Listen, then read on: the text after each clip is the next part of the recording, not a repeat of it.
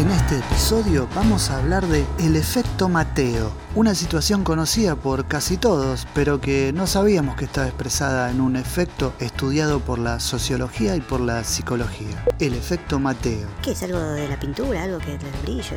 Corría el año 1968 cuando el sociólogo Robert K. Merton le daba nombre a este fenómeno. El efecto Mateo fue explicado y tratado por primera vez en un artículo publicado por la revista Science, basado en la parábola de los talentos del Evangelio de Mateo, de la Biblia, ¿no? Claro está. Está sacado del versículo 13 del capítulo 19 El emba- del Evangelio de San Mateo. Al que tenga, se le dará más. Y al que tenga poco, hasta eso poco se le quitará. Extrañamente no tiene nada que ver con la religión y las interpretaciones que se le dan como todo texto religioso. Es, para nuestro criterio, un poco amplia y ambigua. En definitiva, lo que quiere explicar el sociólogo Merton a través del efecto Mateo es que aquellos que, por ejemplo, tienen más dinero, por dar un ejemplo económico, se les hace bastante fácil acumular riqueza, mientras que a los que no tienen se les hace cada vez más difícil e incluso tienen cada vez menos. Hay varios ejemplos y se puede llevar el efecto Mateo a distintas disciplinas. Antes hablábamos de la economía, pero también se puede hablar, por ejemplo, de la educación. Se comprobó que algunos estudiantes con buenos resultados eran cada vez más estimulados y obtenían obviamente cada vez mejores resultados,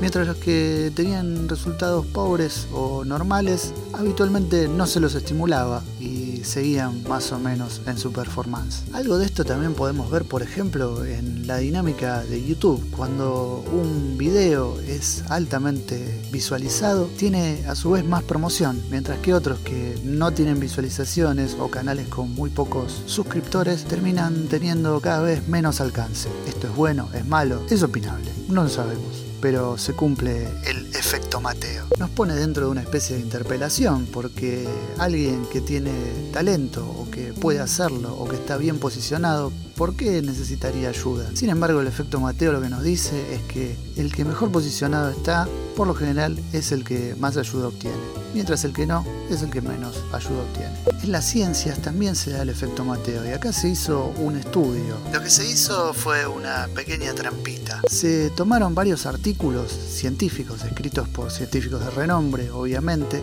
y lo que se hizo fue cambiarles el título al artículo, cambiarles el nombre del científico famoso que los había escrito por otro de un científico que recién arrancaba de alguna universidad pequeña y se enviaron esos artículos a las universidades que habían sido mandados originariamente para ser releídos. El resultado fue que esos mismos artículos con el mismo contenido al ser enviados de nuevo a las mismas universidades pero con científicos que no eran de renombre fueron rechazados en su mayoría, lo que da a entender que casi ni siquiera los leyeron, a pesar de que el contenido era exactamente el mismo. Y seguramente en este mismo momento estamos pensando, pero bueno, a ver, el efecto Mateo, ¿quién habla del efecto Mateo o quién publicó por primera vez algo que explicaba el efecto Mateo? Robert Merton. Y la pregunta que nos hacemos debe ser, Pero, ¿quién es Robert Merton? ¿Dónde se recibió? Robert K. Merton es un sociólogo de lo más prestigioso, ya falleció por cierto, pero recibido en la Universidad de Harvard y multipremiado. Ha recibido un montonazo de premios que ahora no voy a enumerar porque la mayoría de nosotros no los conocemos. Y ahí se da el propio efecto Mateo.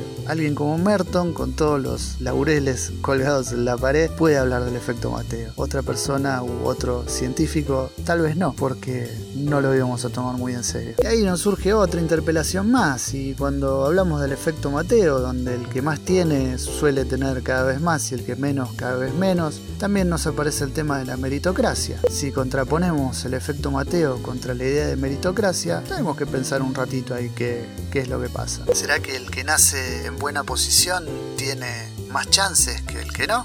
Si es así, la teoría de la meritocracia medio que se nos viene abajo. Pensemos juntos un ratito que no viene mal. Y ya que estamos en esto de pensar en los desvalidos y pensar que solo los que están bien posicionados son los que tienen ayuda, visiten los otros episodios de nuestro canal, porque últimamente hemos tenido un salto muy importante en la cantidad de visualizaciones y en la cantidad de suscriptores. Mucho suscriptor nuevo, por suerte. A ver si nos beneficia el efecto Mateo y esto empieza a despegar. Vayan, vayan. Visiten los otros episodios que están buenos y pónganle me gusta y dejen comentarios y díganle a sus amigos que se suscriban. Estamos en la cresta de la ola. Se lo debemos a ustedes. Esto Esto ha sido todo por esta semana, mis queridos amigos, amigas, conocidos, conocidas o lo que sean. La próxima semana habrá un nuevo ¿Quién no conoce a algún Sergio? Chau, hasta luego. Nos vemos.